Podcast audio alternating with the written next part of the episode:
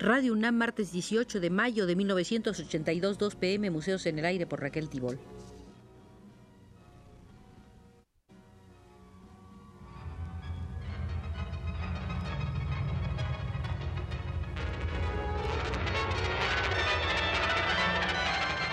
Museos en el Aire.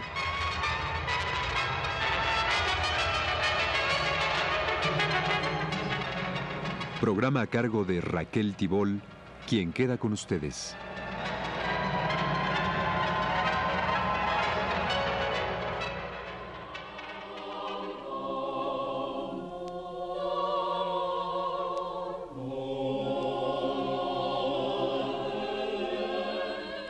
Entremos al Museo de los Curiosos Hallazgos y la primera sala que visitaremos será la de cabezas policromadas de la Catedral de Notre Dame.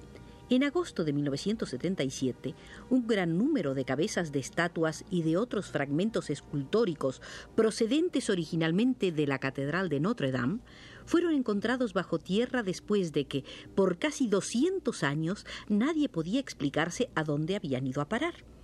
El hallazgo tuvo lugar en el patio de un edificio que pertenece al Banco Francés de Comercio Exterior en el número 20 de la Rue de Chaussée d'Antin se estaban haciendo excavaciones para eliminar algunas infiltraciones en el subsuelo cuando emergió la primera cabeza de piedra, seguida inmediatamente por otras de dimensiones superiores a lo común unos 65 centímetros de altura. Estaban bien ordenadas en el terreno y por lo tanto debieron ser sepultadas con toda prolijidad. Junto a las cabezas había unos 360 fragmentos de obras escultóricas y arquitectónicas, entre ellos 15 estatuas columnas. ¿Por qué ese material artístico había sido sepultado en el lugar donde se lo encontró? La historia se pudo esclarecer en base al examen combinado del material en sí y de una serie de testimonios escritos.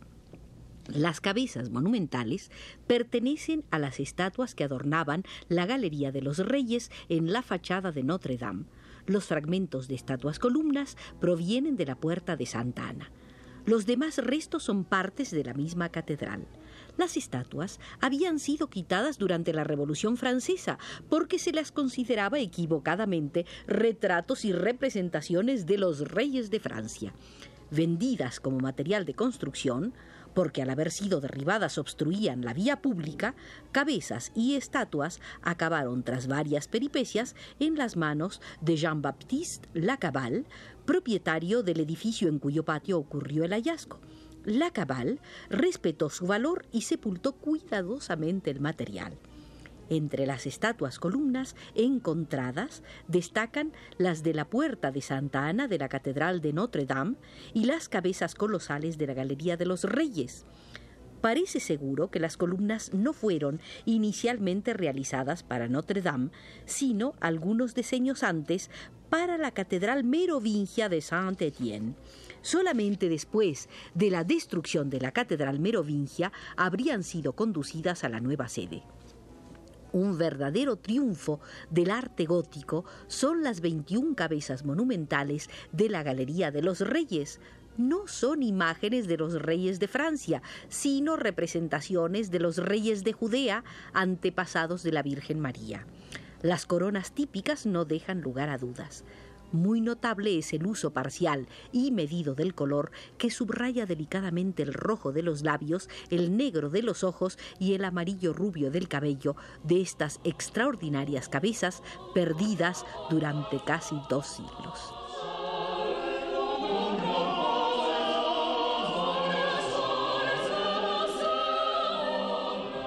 En el Museo de los Curiosos Hallazgos, entremos ahora a la sala de Peter Karl Faberge, extraordinario miniaturista de quien coleccionaron objetos primero la reina Victoria de la Gran Bretaña, después el rey Eduardo, la reina María y Jorge VI.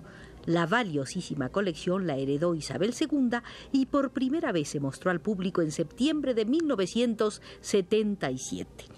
Hasta entonces, fuera de los propietarios y sus muy íntimos allegados y servidores, nadie había tenido la posibilidad de conocerla. Las obras de Peter Karl Faberge son únicas. Él comenzó a trabajar en 1870 en un pequeño negocio de Petersburgo, primero solo y después con sus hermanos.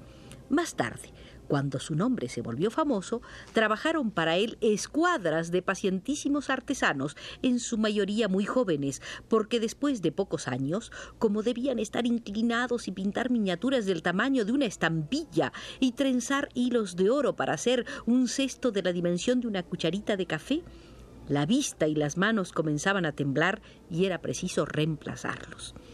Faberge hizo firmar muchas de sus obras por maestros que estaban a su servicio, como Gabriel Newcanen y Vladimir Soloviev.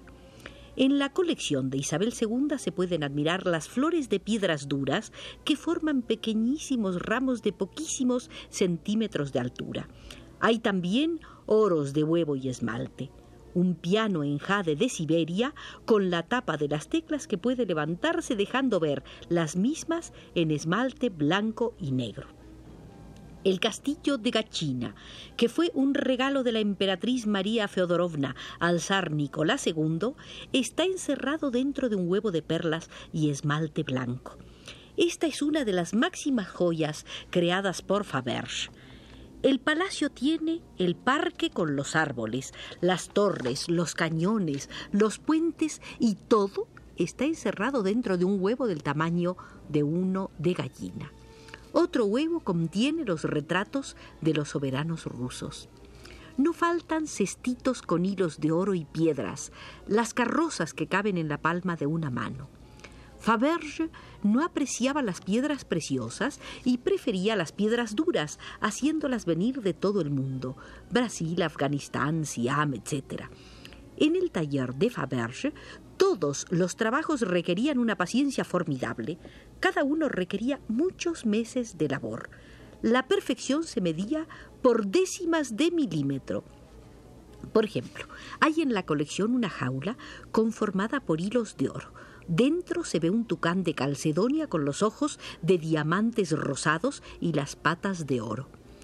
En los años de la Belle Époque, Faberge servía a todas las cortes de Europa. Los monarcas de la época se disputaban sus miniaturas sin hacer caso del precio. La cuestión era poseer una obra de Faberge. El famoso miniaturista, el creador de estos tesoros realmente únicos en el mundo, murió en Lausana en 1920.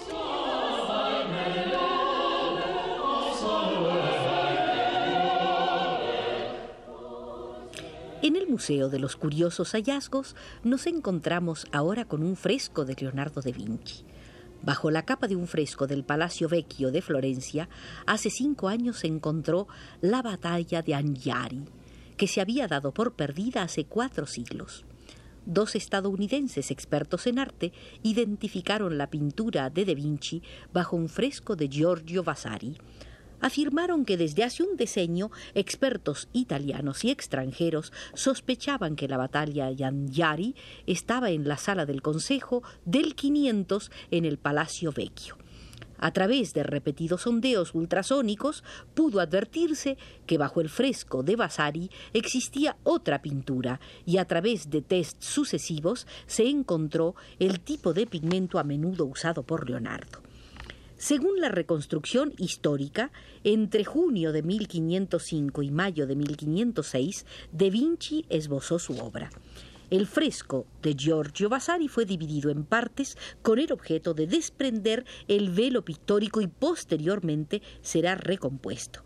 Para muchos expertos, la posibilidad de recuperar la obra de Leonardo es bastante difícil, especialmente por las técnicas rudimentarias utilizadas por él.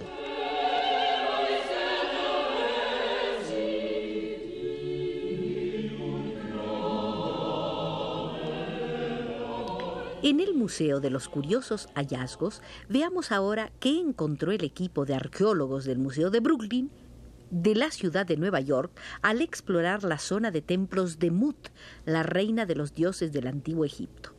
En su primera temporada realizaron descubrimientos que aumentaron el conocimiento del segundo conjunto de templos más grande de la antigua Tebas en Luxor, Alto Egipto.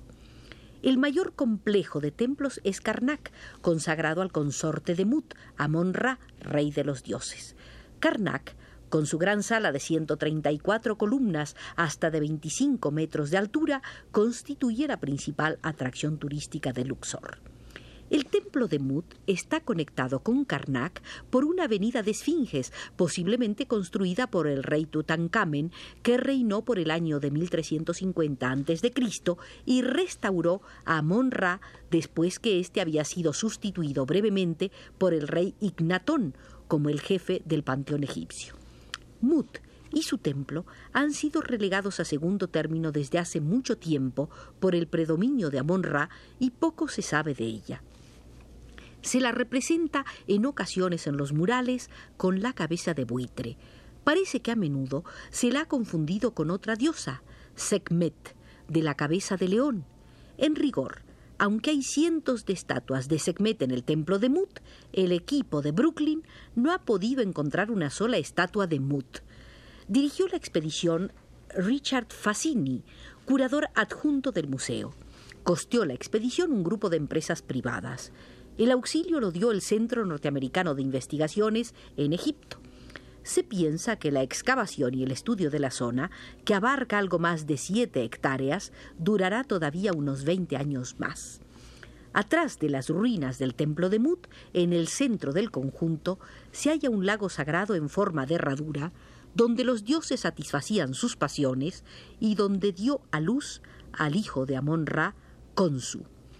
Las ruinas de un templo consagrado a Konsu están en un ángulo del complejo y otro templo fue dedicado a la madre, al padre y al hijo, así como al rey Ramsés III, quien reinó hacia 1198-1167 a.C. y probablemente lo edificó. Los trabajos se comenzaron alrededor de los límites del conjunto con la esperanza de excavar gradualmente hacia el interior donde acaso se encuentre el templo de Mut. En 1977 quedó al descubierto una pequeña capilla de dos habitaciones, previamente identificada solo como un edificio de dos muros.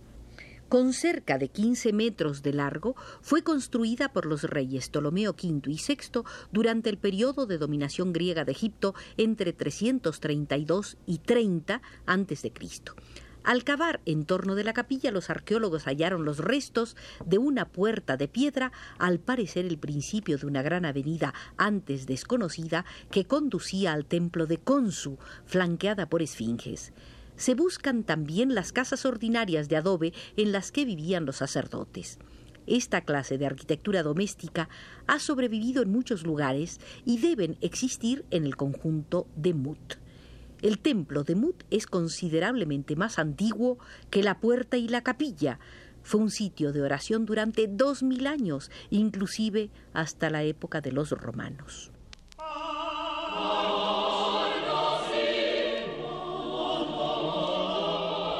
Por último, en el Museo de Curiosos Hallazgos, el caso Canaletto y el caso Bernini. Los dos no ocurrieron en Italia, sino en Londres.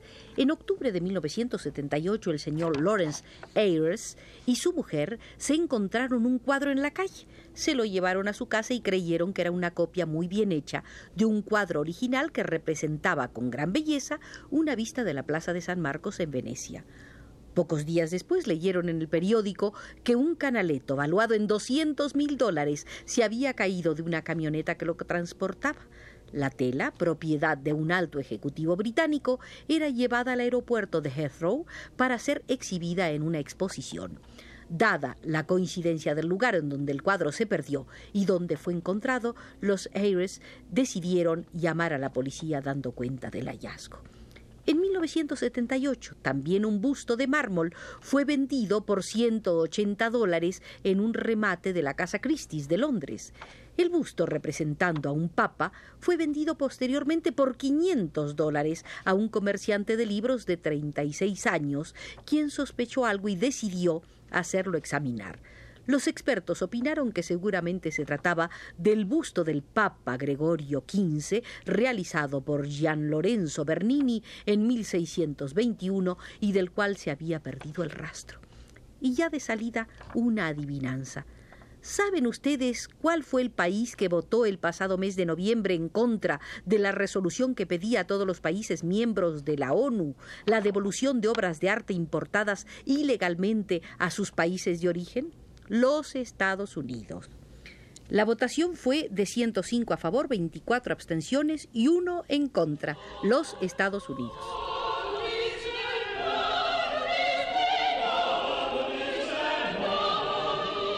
Queridos amigos, ya nos retiramos del Museo de Curiosos Hallazgos por indicación de Pedro Bermúdez desde los controles.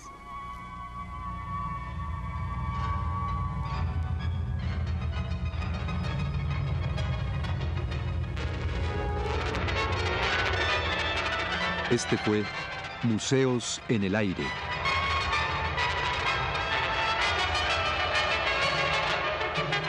El programa de Raquel Tibol que se transmite todos los martes a las 14 horas.